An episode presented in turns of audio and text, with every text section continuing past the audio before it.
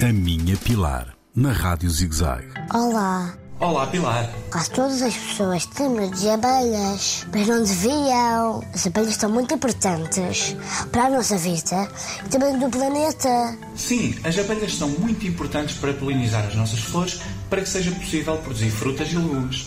É verdade que estão a aparecer abelhas. Porquê? Sim, infelizmente existe uma redução muito grande de abelhas selvagens, principalmente por causa da agricultura intensiva, eh, onde são usadas muitas monoculturas e muitos pesticidas.